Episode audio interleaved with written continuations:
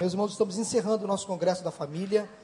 Desde quinta-feira, pastor Estevão tem estado conosco e hoje encerra o nosso Congresso e nós queremos ouvi-lo mais uma vez, porque Deus já colocou uma palavra em seu coração. Pastor Estevão, pastor da primeira igreja batista em João Pessoa, um homem de Deus, um servo do Senhor. E ele volta ainda hoje para João Pessoa, ele e sua esposa Neide ainda viajam hoje, 11h15 é o voo deles. Então ele vai ter que terminar o culto e partir rápido para o aeroporto para pegar o voo. E nós vamos, neste momento, ouvir mais uma vez, pela última vez hoje, o que Deus vai nos falar através do pastor Estevão. Vamos, desde já, de antemão, agradecer a vida deste homem de Deus? Amém. Pastor Estevão, muito obrigado. Deus abençoe.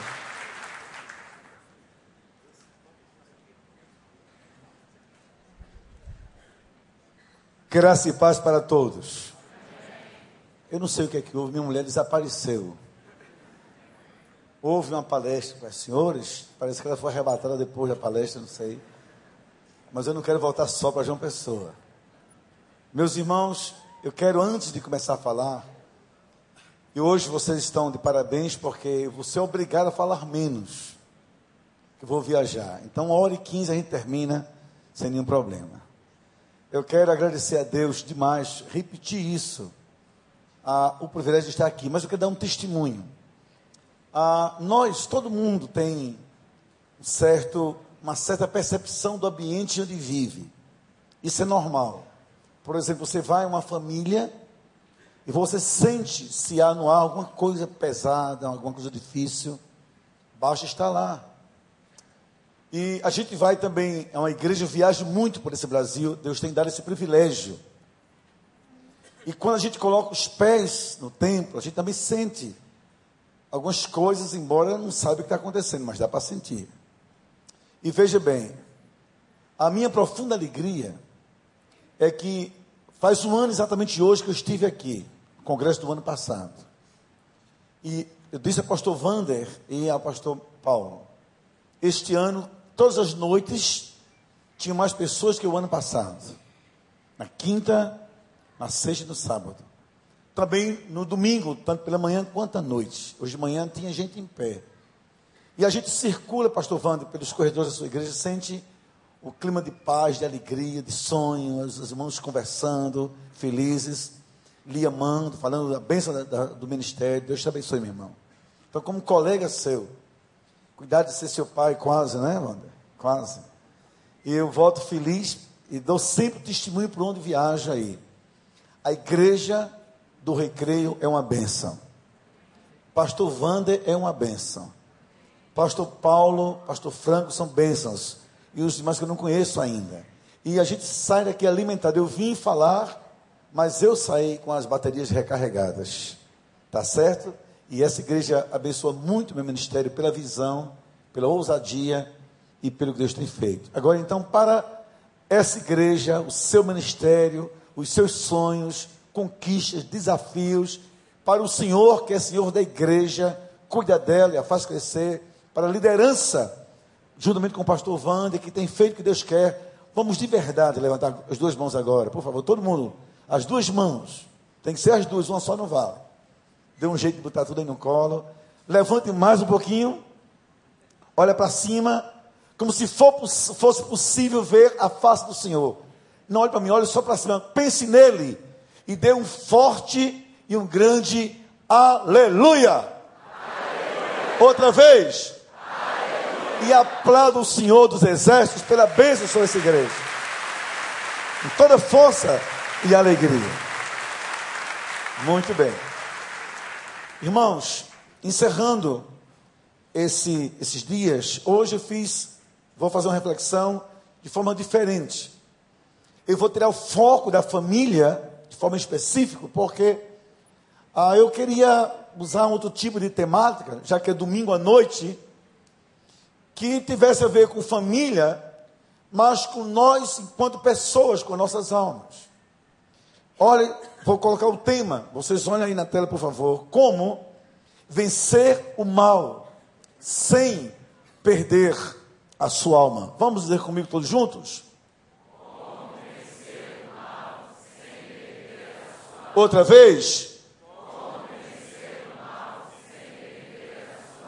Deixa eu dizer uma coisa a você. A, a ideia é a seguinte: Jesus Cristo assim questionou na sua época de que adianta a pessoa ganhar o mundo inteiro, ganhar tudo, ter nome, famas, bens, dinheiro, etc., e perder sua própria alma. Porque nossa alma é a essência do que somos. Se nós nos perdermos dentro de nós mesmos, nossa vida valeu o quê? Nada. Se perdermos dignidade, o que vai sobrar da gente? E às vezes, na família, a gente corre esse risco do desgaste, do cansaço e de outras coisas, de até negociarmos sentimentos. E por fim, a alma é vencida. Agora, pelo tempo que eu tenho, que vou viajar, não vou ler o texto todo, mas vamos ver na tela o texto. Primeira, casa, primeira Samuel, capítulo 11, e versículos de 1 a 15, por favor. Agora olhem para o texto, mas deixa eu dar para vocês uma orientação. Eu não vou ler o texto todo, que são 15 versículos, e quando eu acabar de ler, já passaram-se alguns minutos. Mas eu quero falar sobre ele, e vou retomar pedaços dele, trechos do texto. Então vamos, por favor, olhem para mim, para poder entender esse texto na hermenêutica que vou fazer hoje à noite. Esse, esse texto é um texto narrativo. Irmãos, eu sei que está chegando muita gente, mas eu preciso o seguinte: que quem já chegou, se concentre, olhe para mim, e todo mundo assim fica com a alma quieta, tá certo? Aquieta a alma para dar certo. Obrigado. Veja bem, o que é um texto narrativo? É simples. É um texto que narra, que reescreve e que elabora uma história que aconteceu, um fato. Para que serve o texto narrativo, além da narrativa? Para que a gente olhe para o texto e a gente se procure no texto. E o seu enredo principal pode servir para nós com enredos da nossa própria vida, ou de forma preventiva, para que não passemos pelo que passaram no texto, de forma corretiva, para que olhando para o texto nos vejamos ali e digamos: ai meu Deus, ai de mim, ou de forma pedagógica, para que ele nos ensine pela narrativa a sermos melhores. Resumindo, o povo de Israel de repente se viu ameaçado por um homem chamado Naás. Naás quer dizer serpente, é o significado hebraico dessa palavra. E Naás ameaça e diz: Eu vou invadir vocês. A cidade chamava-se Jabes Gileade. E os homens de Jabes, tomados de surpresa, correm para Naás e dizem: Por favor, não mate a gente. Vamos negociar. E Naás diz: é, Isso é até possível, desde que vocês nos permitam que nós seguimos cada um de vocês o seu olho direito. Para que vocês nunca se lembram que foram por nós, nunca se esqueçam, aliás, que foram por nós envergonhados. Isso ia acontecer. Alguém disse, Naás, oh, oh, Jabes, espera aí, os homens de Jabes. Vamos passar entre o povo fazer uma pesquisa nos sete dias. E se ninguém nos socorrer, tudo bem. É melhor, segundo eles, perder um olho do que perder a própria vida. Nesse ínterim, Deus intervém. Lembre-se, Deus sempre intervém a nosso favor. Inquieta Saul. Saul diz o que está acontecendo, conta a história. Saul diz: não, não, não, não, não façam isso. E Saul levando do povo a autoestima e a coragem. E Saul ouve de Deus uma estratégia. E ao final aparece um profeta. E Samuel não vem aí de graça. E Samuel diz assim ao povo: agora, já que fomos salvos, vamos a Gilgal. E ali renovemos o reino. Se eu parasse aqui, teria sido apenas uma rápida aula de escola bíblica sobre uma narrativa bíblica do passado. Mas eu não quero isso. Quero trazer para a nossa vida, para o nosso cotidiano, nossa família, pelo menos seis lições desse texto. Nas lições, eu vou retomar um versículo de cada vez e a gente acompanha. Tá bom? São as sinalizações de Deus para a nossa vida.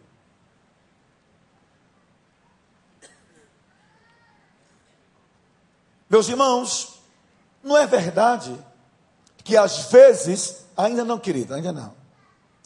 Não é verdade que às vezes nossa vida, nossa família, nossa paz doméstica, nossa paz interior é ameaçada de repente por algum tipo de vento, algum tipo de tempestade, algum tipo de pessoa que vem para a gente para destruir a gente. E esse texto trata de integridade, de salvar a vida.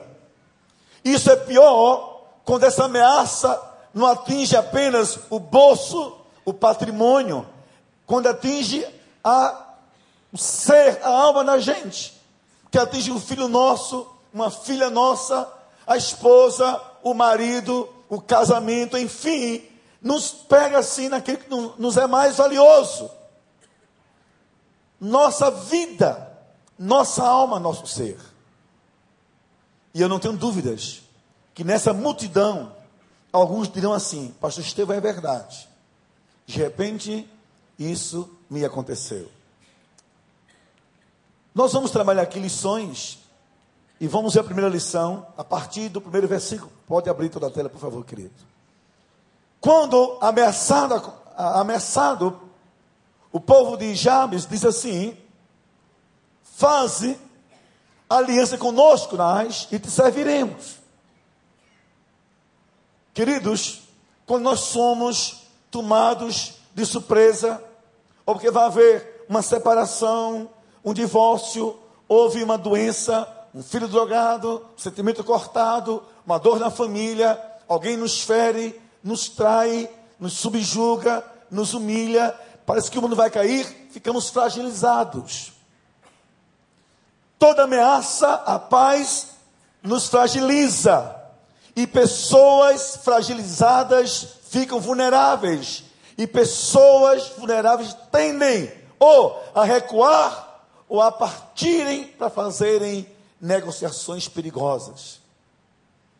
Eu vou dizer a você, sobretudo as mulheres, me escutem mulheres, histórias reais que houve foi no meu ministério na minha igreja.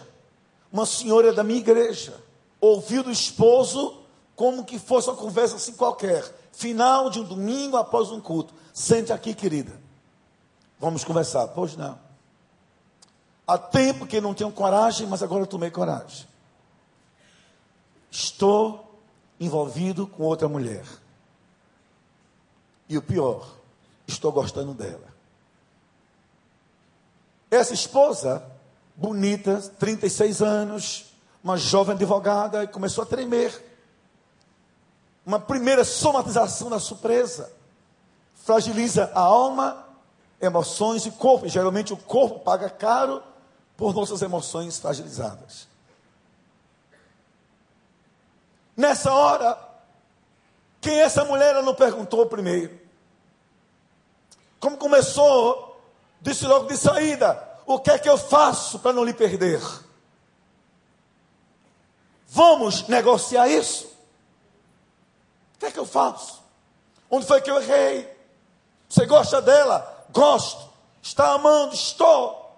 E eu vou sair de casa. Olha que vento forte que te sumane no coração de uma mulher. Não!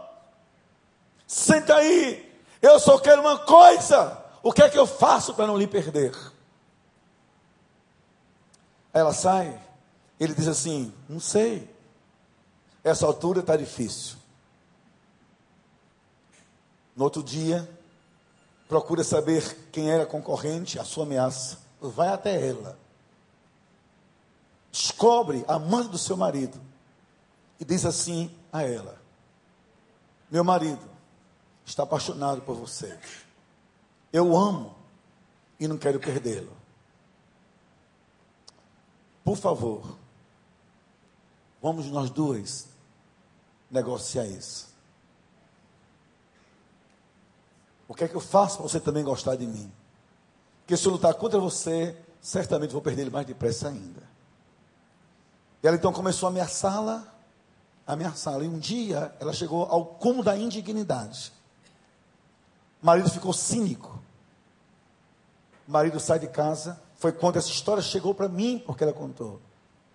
Disse assim, esposa, vamos a tal lugar, vamos. Agora, antes eu preciso dizer uma coisa. Por não. A outra vai comigo também. Para um edifício. E a amante desceu. E os dois, os três saíram. Para conversar e jantar. No outro dia ela teve uma crise. Começando ameaçada pela amante do marido, me procurou e contou essa história. Disse, pastor, agora o que é que eu faço? Estou com medo dos dois, de perdê-lo e do que ela pode fazer comigo. Vidas fragilizadas são vidas vulneráveis. Vidas vulneráveis são expostas a perigos e o medo chega. E o medo não só fragiliza, mas o medo derrota a gente antecipadamente.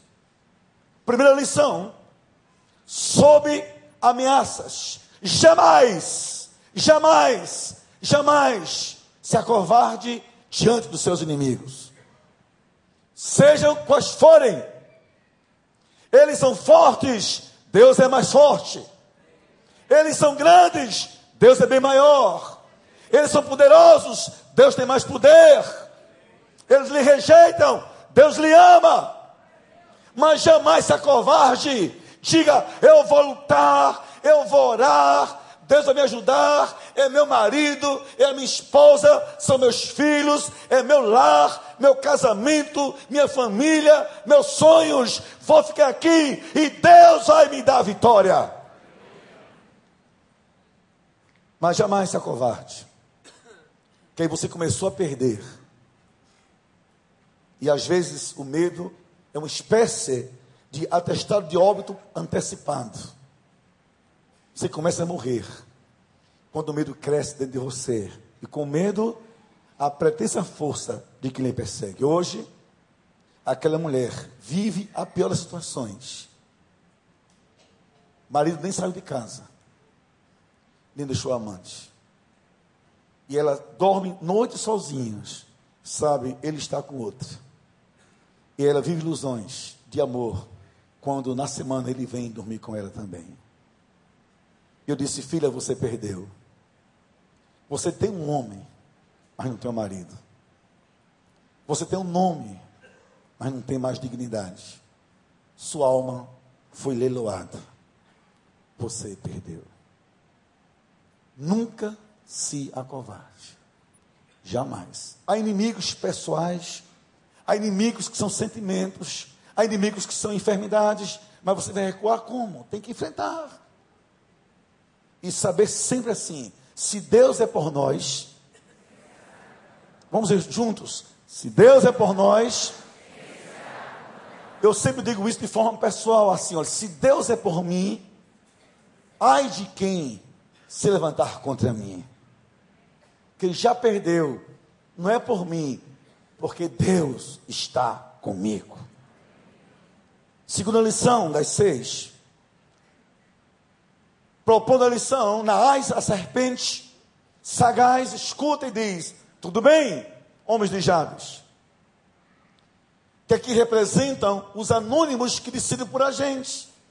Nesta condição farei uma aliança convosco, que eu possa ferir e arrancar de cada um de vocês, para a vergonha, o olho direito. Ora, cegar alguém é tirar a visão. Tirar a visão é tirar perspectivas, é tirar leituras necessárias à vida e às circunstâncias. Furar o olho é cortar pela metade essa visão, é amputar você daquilo que Deus quer lhe revelar, lhe mostrar e fazer por você. Com isso, então, no perigo disso acontecer, aí dei uma lição. Jamais, jamais faça aliança com o mal. E não negocie sua alma. Escute, jovens, Homens e mulheres que eu vou falar agora para vocês. Vou começar com os jovens. Como aqui, Deus tem dado a bênção de uma pessoa, de eu ter muitos jovens na minha igreja. Como Rio, São Paulo, qualquer cidade grande, esse jovem vive dramas. Pastor ensina sobre sexualidade, sobre santidade, sobre mudanismo. Os pais insistem, orientam, mas há uma cultura que nos cerca, erotizada, mundana, perigosa, que vem e nos envolve como jovens. E muitas igrejas, certamente aqui é exceção, mas muitas igrejas, a minha é um exemplo disso. Jovens crentes estão na igreja, nos cultos, nas bandas, nos corais, no louvor, mas namorando, transando em motéis, mentindo para os pais, bebendo em bares, frequentando boates, em shows mundanos e vivendo e convivendo com gente que não tem o menor senso de temor a Deus. E seu pastor falou que seu pastor é careta, que vale o amor, ele não lhe ama.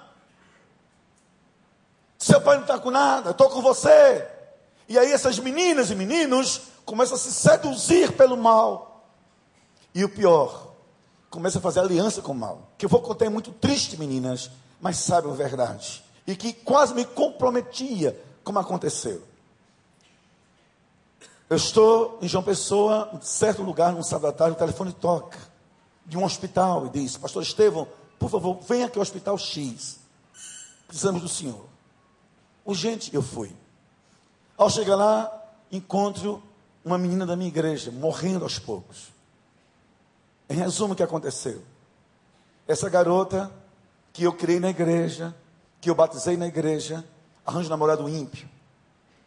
Homens ímpios não pensam como a gente pensa. Porque homens ímpios nem têm temor a Deus, pensam conforme a cultura lhes ensina a pensar.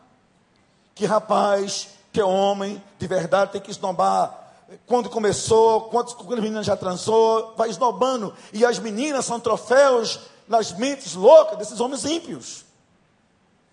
Que não se obedece a pai, para que a igreja, cada um do seu jeito. Vai para esse cara. E eu disse, filha, esse homem é perigoso. Em resumo, ela engravida do namorado. Os pais da igreja. E o pai, assim, muito, muito, muito conservador. Quando ela sabe que está grávida, diz para ele. E ele, como qualquer homem ímpio, cai fora. A induz ou aborta, ou ele vai embora. Ele diz: Eu não estou preparado para ser pai, para casar. Mas ninguém perguntou então por que fez isso com ela, cara. Ela disse: Você vai embora. E meu pai, minha mãe, minha igreja, meu pastor, meu Deus entra em crise. E com ele então faz um acordo: Vamos abortar e vão à clínica fazer o aborto. No dia do aborto, ele nem aparece. Ela pega uma hemorragia e vai se esvaindo até perto de morrer. No hospital, já quase sem conseguir falar, alguém vai ter que ajudá-la. Quem é seu pai? Quem fez isso com você? Quem? Sua família? Ela pega um papel, com medo do pai, da mãe, pega um papel e escreve o meu nome bota bem assim, quase ilegível. Pastor, e o Estevão terminou Estevo. Quando ela fez isso, ela me comprometeu. Que disse, não é possível, pastor Estevão fez isso com essa garota? Olha que situação.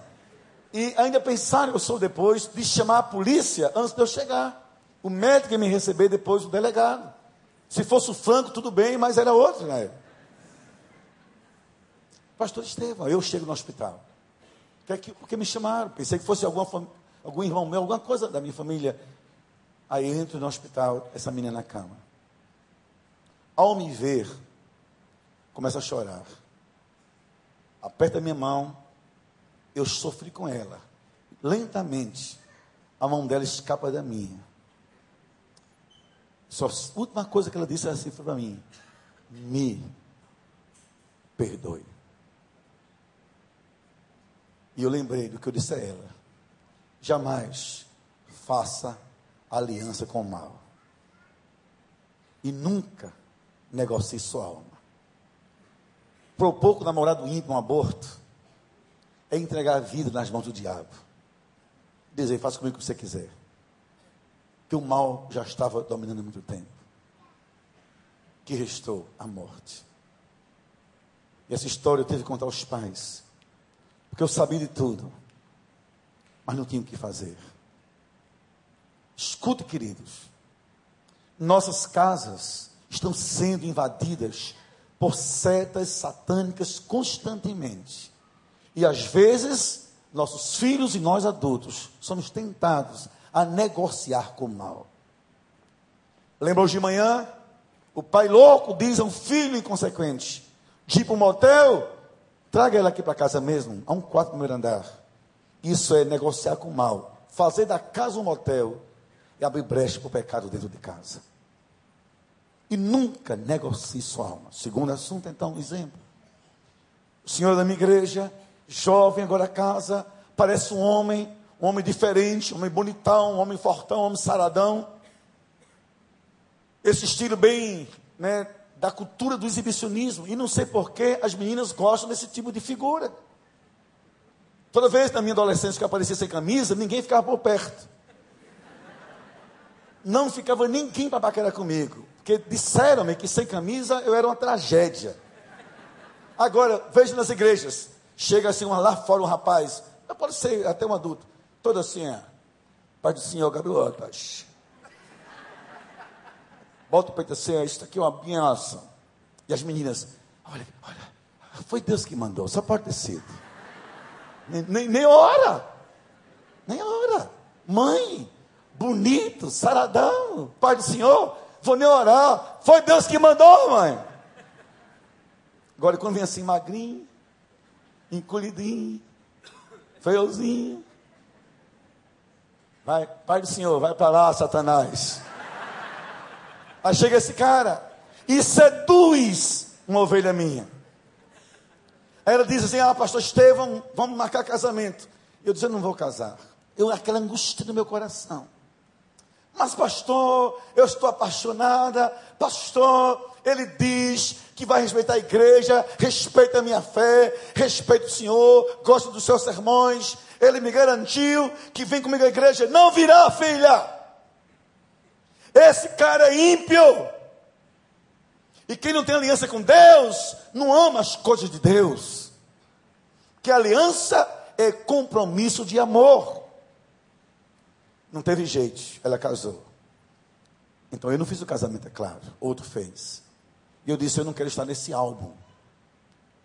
Me dói estar nessas fotos, porque eu sei que elas não vão demorar muito. E vão ser transformadas em fotos de lágrimas e dor. O cara era um psicopata. Daqui a pouco, aquela ovelha alegre, jovial, sai de um banco, vai para trás, para o meio, no fim nem na igreja vem mais. Desaparece. Cadê você, fulana? Escondido do marido, escondida, vem falar comigo na igreja. Que ele viajara. Ah, pastor, estou sofrendo não gosta da igreja.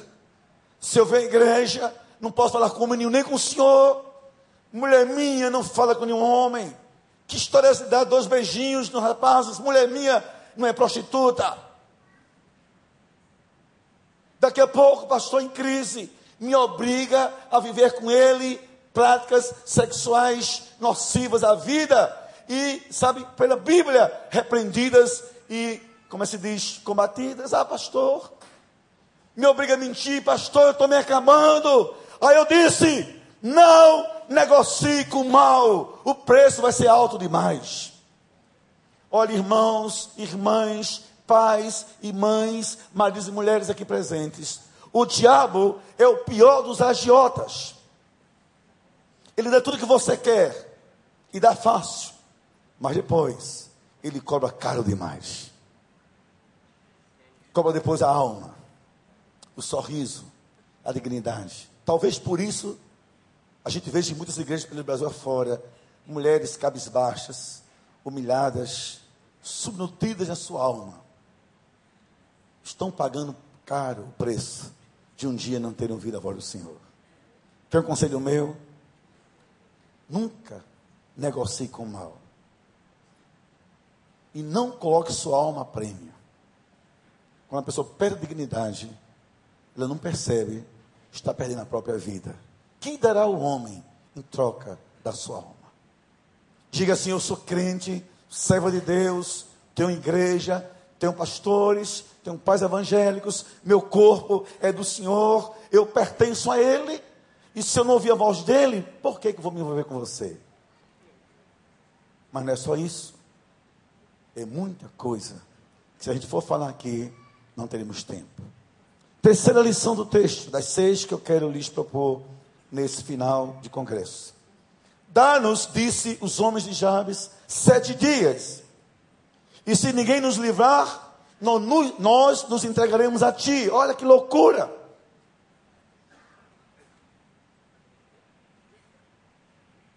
Mil, olha, para mim, queridos, 2004. Eu estou fragilizado. E eu falei um pouquinho disso com o pastor Vander. Passo essas coisas próprias de igreja, uma luta interna na minha igreja. Estou na minha casa fragilizado. Segunda-feira de manhã o telefone toca. Nós não temos a chamada secretária do lar, temos faxineira que vem dias marcados. Esse é dia de faxina. E segunda-feira eu estou cansado, eu prego geralmente quatro cultos, varizes doendo, as pernas doendo. Eu quero descansar, desligo aparelhos, mas nesse dia tinha um telefone ligado em casa. Pastor Estevão, para o senhor. Eu chateado, assumo, como quem não quer atender, digo, quem é fulano? Ela diz, é o governador. Aí, governador? Que história é essa? Achei que fosse trote. Aí eu disse assim, diga ele que espere. Imagina só um negócio desse. Ai, gente, nem tive pressa. Achava que era um trote. Chego lá, digo assim, alô? E era realmente o governador do meu estado. Depois digo o nome. Pastor Estevão, obrigado por me atender. Uma segunda-feira de manhã. Governador, o que é que houve? Ontem à tarde. E eu vivia uma manhã de fragilidade, de dor. Nos reunimos com o Conselho Político da Paraíba. E nós decidimos lhe convidar para ser o próximo senador da Paraíba. Olha aí. Nessa hora, a minha mente foi para Brasília. Estão rindo por quê, irmãos? Questão de segurança. Eu, telefone, eu me vi assim no Senado. Uma gravata assim com nó, sabe? Com células de 100 reais no nó da minha gravata. Chique, dinheiro demais. Aí passou assim um filme, eu chegava no aeroporto de João Pessoa e a imprensa, governador, governador, fala aí eu, estamos estudando essas possibilidades no nosso estado. Que eu chego com o pastor, ninguém fala comigo. Segundos. Aí ele disse assim: tem um detalhe. Para lhe falar, já conversamos com a Cúria Católica, já conversamos com a maçonaria, conversamos com a imprensa, começamos com tudo isso, disseram assim: se for o pastor Estevão, a gente apoia. Aí ele disse: Como eu sei que o senhor é um homem de Deus, eu vou lhe dar uma semana para orar. Que atrevimento, como o diabo é atrevido. A pessoa, Wander, olha aqui, dá-nos sete dias. Quem disse que se trata assim com Deus? Aquelas cenas, ele falando e eu não ouvindo mais, eu só me vi em Brasília. Carro preto, motorista, meu, eu gostei demais. Foi cinco segundos de glória.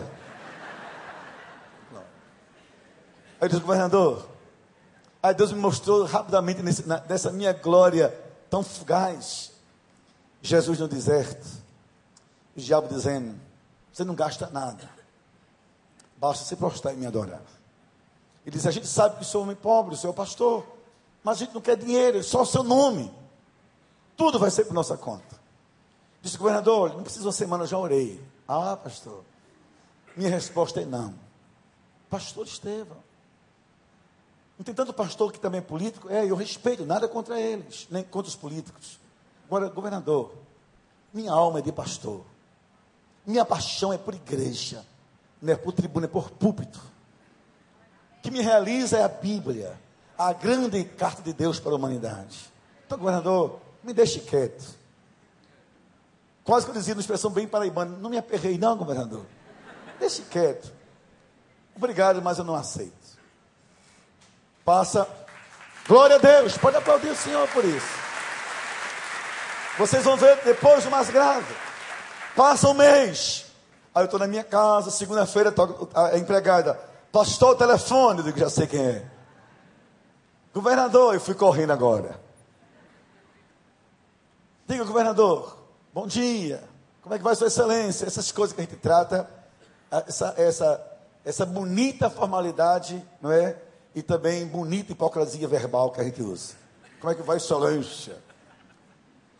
Governador, diga lá, governador. Pastor Estevão, tivemos outra ideia. E agora, o senhor nem precisa orar. Porque está claro o que é que Deus quer. O que é, governador? O senhor não, já que o senhor não quer ser senador, a gente lamenta, mas respeita. Então você vai ser o nosso vice-governador. Da minha chapa, eu só quero se colocar assim, uma, uma faixa com o nome governador, fulano, vice, pastor Estevão. Aí eu estou eleito que graças a Deus na Paraíba, Deus me deu graças pela sua misericórdia de ter uma boa reputação. Estou lá há 32 anos. Vocês têm uma ideia pequena do que eu vou dizer a vocês. O que acontece na Paraíba, lugar nenhum do mundo acontece. Quero um exemplo? Por várias vezes, o arcebispo católico da Paraíba me liga e vem ao meu gabinete para eu orar por ele. E eu boto de joelhos, várias vezes não poucas vezes. Vice-governador, pastor Estevão. Irmãos, aí eu pensei assim: ah, o vice, vice é vice, mas tem salário, né? Quando eu viajo, o vice assume. Na Paraíba, se assumir durante 30 dias, o salário é até para a eternidade. Até no céu a gente pode sacar o cheque, que o salário é vitalício. Eu nunca vou morrer mesmo, então pronto. Aí passou aqui rapidamente aquela imagem. Está tomando posse hoje, pastor Estevam, como governador do estado. Porque o governador viajou. A gente pode até orar e ele morreu assumir de forma definitiva. Tem tudo, tudo para acontecer. Vice dá jeito para tudo, é vice. Governador, muito obrigado. Deixa eu falar um pedido. Pois não, pastor, me deixe em paz. Quero ser pastor. Agora vou na sua posse, mas quero ser pastor. Depois de muito lamento, aceitou. Um ano depois, ele e o vice estavam caçados por corrupção. Agora pense a notícia no Jornal Batista e no Jornal Paraíba. Pastor Estevão pede mandato. Corrupção, mil coisas. A coisa mínima era corrupção. Tinha se acabado a minha vida, construída por tanto tempo, cada uma proposta de minutos. Qual é a lição? Lê comigo, vamos juntos, olha para a tela, lê comigo. Nunca, todos juntos, nunca aceite uma proposta sem antes consultar a Deus. Todos juntos. Nem tudo que é bonito, que é vantajoso, que é belo, que é musculoso, que é sarado, que é bem feita, que é reboculosa, nem tudo que é bem aparente, nem tudo que tem vantagem, quer dizer, é Deus mandando. Nas quer dizer serpente, e serpentes têm o veneno da traição. Então escute meu conselho: pai, filho, mulher, marido, família, ore a Deus, ore a Deus e aprenda a conjugar esse verbo. O seu namorado, vamos orar sobre isso. Quer marcar casamento? Vamos orar sobre isso. Quer assumir emprego? Vamos orar sobre isso. Ah, eu quero separação. Vamos orar sobre isso. Eu quero divórcio. Vamos orar sobre isso. Qualquer coisa, porque Deus, quem sabe, o melhor para as nossas vidas. E às vezes, Deus diz: ore, ore, para dar livramento a você um ano depois. Para que você não seja uma, uma mulher envergonhada, cabisbaixa, vivendo com um homem que sequestrou a sua alma e lhe roubou a alegria de viver. Você não seja um homem, sabe, cabisbaixo, derrotado, dentro de casa, que vive com a mulher que não foi Deus que colocou na sua vida. Ou que você vê seus filhos adotados por traficantes, sequestrados pelo diabo, com vergonha do que são, e você vendo dizendo assim: será que valeu a pena a minha vida? Nunca aceite nada sem primeiro ouvir a voz de Deus. Porque só Deus sabe o melhor para a gente. Amém, queridos? Quarta lição desse texto. Há um momento, pode abrir a tela toda, querido, por favor. Há um momento, e eu creio nisso radicalmente.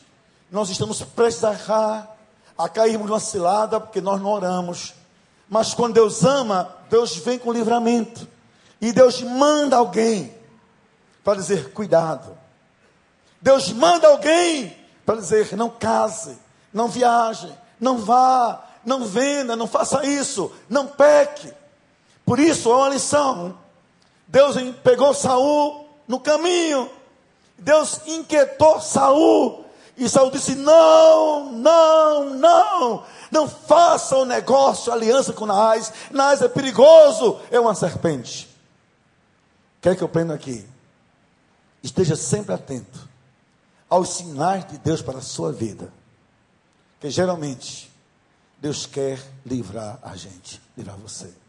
Há uma frase que nós homens não suportamos ouvir. E aqui eu falo para todos os homens sem exceção, a começar pra, por mim. Em geral, em geral, homem resiste a conselhos de esposa. Porque isso faz parte da cultura da psique masculina. E em geral, há momentos na vida do homem que Deus usa a esposa para dizer alguma coisa para o homem. Pela intuição que ela tem. A frase é essa. Bem que eu lhe avisei. Isso dói no homem. Ai, como dói. Vou contar a vocês dois fatos. Certo tempo em João Pessoa me chega um pastor aqui do Rio de Janeiro. Um carioca típico. Aquela voz do carioca mesmo, assim, sabe? Não sei nem imitar que não dá. Mas eu sei mais ou menos. Pastor Estieva, estou aqui de uma pessoa que cidade linda. O senhor é demais. Sua igreja é poderosíssima. E Deus mandou-me ficar aqui um tempo para lhe ajudar. E eu, começando o ministério, sem orar, não sabia nada disso. Pois não, está na igreja. Aí lá, ajuda no culto, ajuda no ofertório, os instrumentos. Quando eu chego na igreja, está com meus jovens, ele tocava violão, carioca gosta de imagem de música. Está lá eu achando uma bênção, ah, pastor, ele é uma bênção, ensina a gente teclado, bateria. Pastor Estevão, pai do Senhor. E eu amei. Meus irmãos, aí tem um culto, depois de uns cinco, cinco meses, Aí ele me pede para dar um testemunho no culto. E eu, a essa altura, eu não, já estava vencido. Nesse culto, minha mulher resolve ir na semana. Eu disse a mim mesmo, para que, que ela foi? Mas depois eu entendi por que, que ela foi. Ao culto ele fala, e minha mulher assim, ó,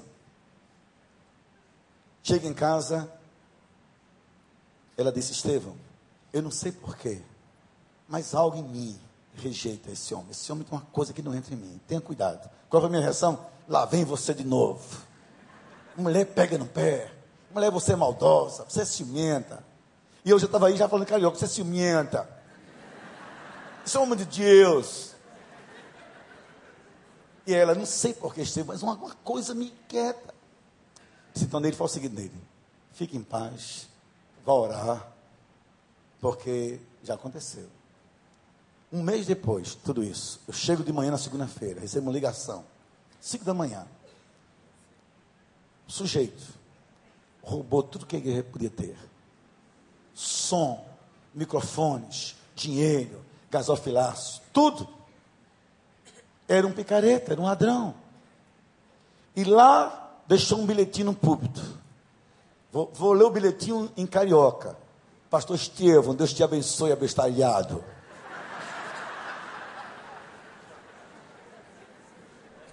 O que acontece comigo? Vou para casa arrasado. No Rio não, gente. Me desgraça, por favor. Vamos pensar juntos. Olha só, chego arrasado em casa, envergonhado na minha igreja, mostrou a minha maturidade. Quando chego em casa, cabisbaixo, a mulher sente as coisas. Mulher parece ter uma antena dentro dela. É uma coisa séria. Aí quando eu chego em casa assim, cabeça baixa, Neide nem pergunta o que houve. Sabe o que ela disse? A pior frase que até hoje eu ouvi. Eu não lhe avisei. Sabe uma coisa? Em 32 anos de pastor, eu nunca vi um casamento em que o pai e a mãe fossem contras. Foram contra. Que deu certo depois. Deus usa os pais para dizer os filhos: Deus está dando livramento a você. Nunca ouvi um casamento que o pastor foi por Deus inquietado. Falou com sua ovelha, ele ou ela. E a ovelha insistiu e desobedeceu. Que desse certo. Deus sempre acende um sinal para a nossa vida, para dizer: cuidado, cuidado, cuidado. Por isso, esteja sempre atento aos sinais de Deus. Cuidado com seu filho, com aquela companhia, cuidado com aquele rapaz da sua casa, cuidado com aquela mulher da sua vida, com aquele homem, cuidado. Nunca diga você é maldoso, é maldosa ou é ciúme. Pelo menos pare. Quem sabe Deus dizendo, Naás está por perto. E Naás tem um veneno da morte, da cegueira e da traição. Mas tenha cuidado. Preste atenção a isso. Deus sempre está falando. Amém, queridos? Quinto e penúltimo sinal. Amanhã diz o Senhor pela boca de Saul, quando o sol se aquentar, o sol esquentar-se, vocês vão ser socorridos. É uma estratégia, mas creiam, amanhã Deus virá socorrer vocês. Toda família é espaço de esperança. Toda família é objeto da graça de Deus. Toda família, toda casa, todo casamento, todos os filhos, há um tempo de vitória, há um tempo de restauração, há um tempo de livramento. Deus diz: amanhã, amanhã eu vou esquentar algo em suas vidas, amanhã eu virei socorrer vocês. Não façam isso agora. Nossas vitórias só são completas, só são completas se elas se derem no exato tempo de Deus para a nossa vida. E com isso eu aprendo uma lição para minha família e minha vida. Em qualquer situação, jamais perca a esperança e nutra a sua alma com otimismo e fé. Pastor Wanda, eu não sei, você vai, o senhor vai localizar depois com o pastor Paulo. Mas ontem à noite, acabou o culto aqui, um casal me procurou. Disse assim a senhora: Eu estive lhe ouvindo no encontro lá no Flamengo no sábado à noite, pastor. E eu já estava há tantos meses fora do meu marido. E ele disse: Ela foi embora e eu fiquei frequentando essa igreja aqui. Depois daquela palavra, pastor, Deus entrou no meu coração, esquentou o meu coração. E eu voltei para casa. Estamos juntos outra vez, ontem à noite. Hoje, depois que falei com os homens, tem, esse homem está aqui me ouvindo. Claro que eu não vou dizer quem é. Acabou reunião com os homens. Ele disse, pastor Estevão, a partir do que foi dito nesses dias, eu voltei para Deus. Eu reconstruí minha vida jamais perca a esperança. O diabo quer que você diga: está perdido, está acabado, é o fim, não tem jeito, desisti, morreu, sepulte. Não, não, não. Deus prometeu, Deus cumpre. Eu e você somos por Ele amados. Deus nos quer em pé. Deus nos quer na espera. Deus nos quer orando. Deus nos quer na luta. Deus nos quer na consagração, no jejum, na peleja, no clamor, dizendo: não vou me separar, não vou fugir, não vou mentir, não vou negociar minha alma, vou esperar porque Deus virá me socorrer. Nunca perca a esperança. Sabe por quê? Há um Deus que luta por nós, no tempo certo, vem nos renova as forças. E nutre a alma com duas coisas: otimismo e fé, que não são as mesmas coisas.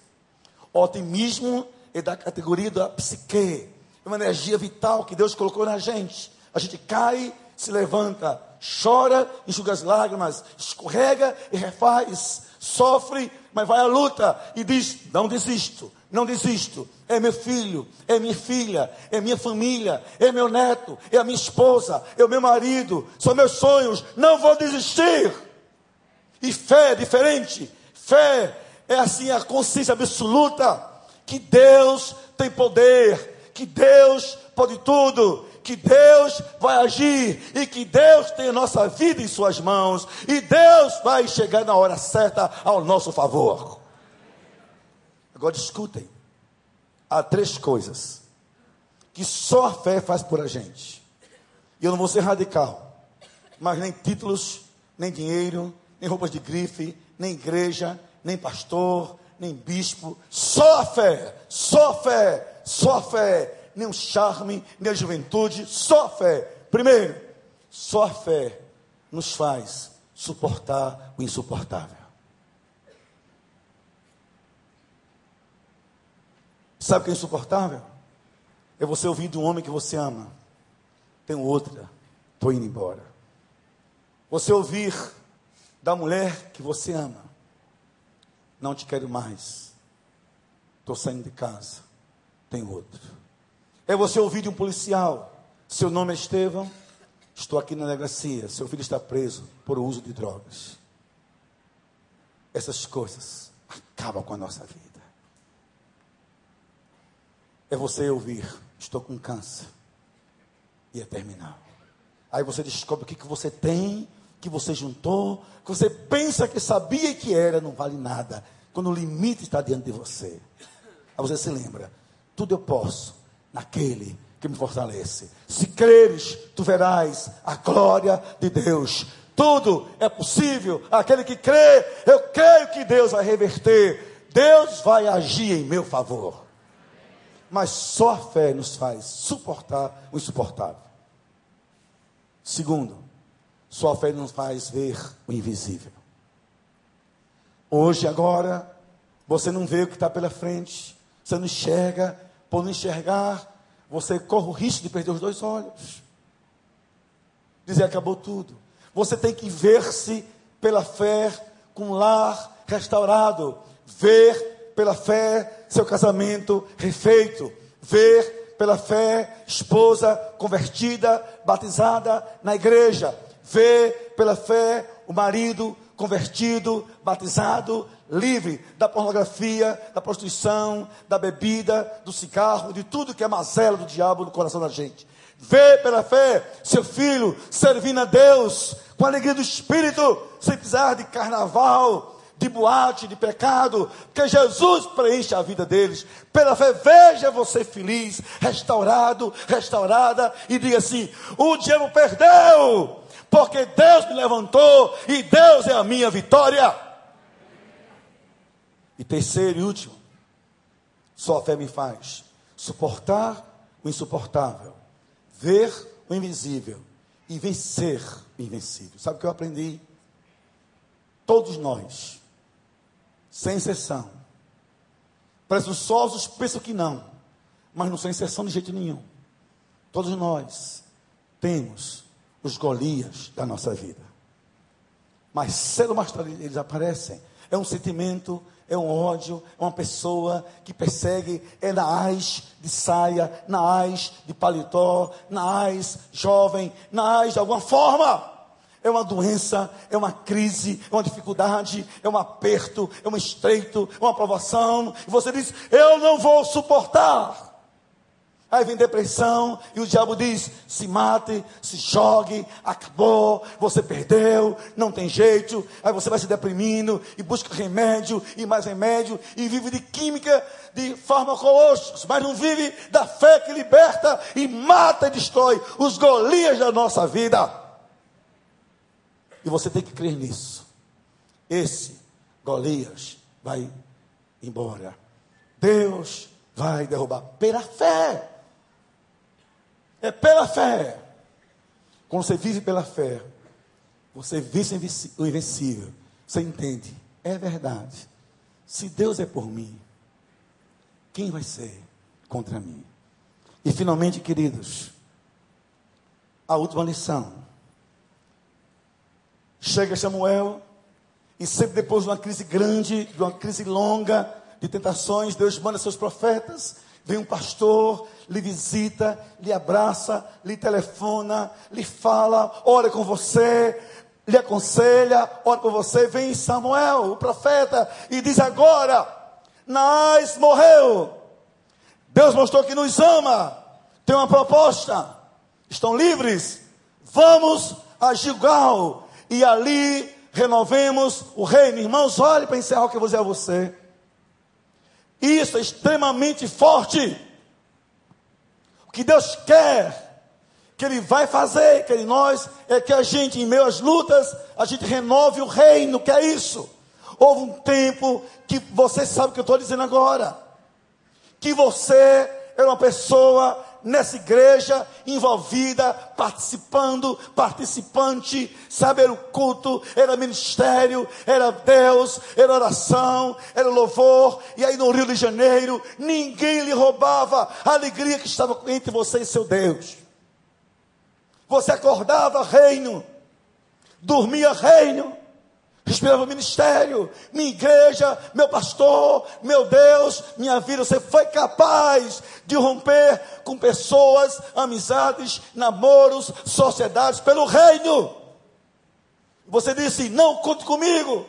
Eu sou do Senhor, meu corpo é dele, minha mente é dele, minha vida é dele. O que é que houve? O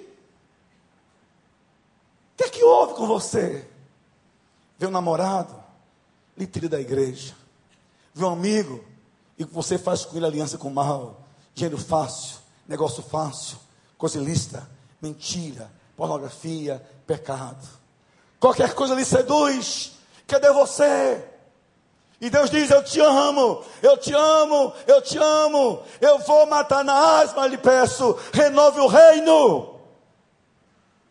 Você, meu irmão, ouviu de manhã, você é sacerdote em casa, Pega essa Bíblia, junta a família hoje ainda. Vamos orar por essa casa, nosso casamento, nosso emprego, nossos sonhos, nossa vida. Mas renove o reino em casa. Você, minha irmã, que me escutou hoje de manhã, ou me escuta agora, ajude seu marido a ser sacerdote. Não fique com ele competindo por poder, por dinheiro, autoridade e liderança, que isso é do homem à luz da Bíblia. Renova o reino, refaça em casa o valor da palavra de Deus. Ajude-o a ser mais crente e diga: juntos filhos, vamos orar. Ore por mim, se ajoelhe comigo. Sabe dos dias mais fortes da minha vida? Foi um desses tempos que nele passava uma luta quando cheguei em casa, ela disse: Estevam, vem cá. Ela se ajoelhou, Wanda, em casa, e disse: Por favor, ponha a mão sobre a minha cabeça. Ore por mim, porque você, Estevam, é o sacerdote de Deus na minha vida. Quantos homens não fazem isso? E quantos querem fazer, as mulheres resistem. Minha irmã, renova o reino. Renova o reino. Renova o reino. Bota em casa louvor. Encha a casa com canções para o Senhor. Pega os filhos, traga para a igreja. Ensine-os, oriente-os, mas renova o reino. E não negocie o mal na sua casa. Sabe por quê? Reino renovado. Deus vem, nos ajuda, protege, liberta, abençoa e algo novo acontece. Celebração. Sabe por quê? Que família nada mais é do que lugar de esperança e vida, onde a vida acontece e a alegria é celebrada, porque Deus mora ali. Há um, uma palavra no dicionário nordestino, nas canções nordestinas, muito simples, eu disse a vocês na quinta-feira, chamamos xodó. Xodó quer dizer um carinho diferente. E eu tenho certeza, Deus tem xodó com famílias. Deus ama família. Mas Deus ama família que o ama e que dia a dia renova o reino dentro de casa. Deus abençoe a todos vocês. Eu não tenho tempo de orar mais, mas eu abro a minha boca abençoando o pastor Wander, seu ministério, meu amigo, para profetizar enquanto oráculo de Deus. Deus, Wander, vai mais e mais abençoar sua vida, seu ministério, sua igreja, e cada família aqui vai ser alvo da bênção do Senhor. Eu só lhe peço, só lhe peço isso, não tenha medo dos seus inimigos. Não decida se ouvir a voz de Deus. Não faça aliança com o mal e não negocie sua alma. Não perca a esperança e renova o reino, porque Deus tem vitória para você. Família não vem pronta, se constrói. Se constrói com Deus dentro de casa. Amém. Que Deus abençoe a todos.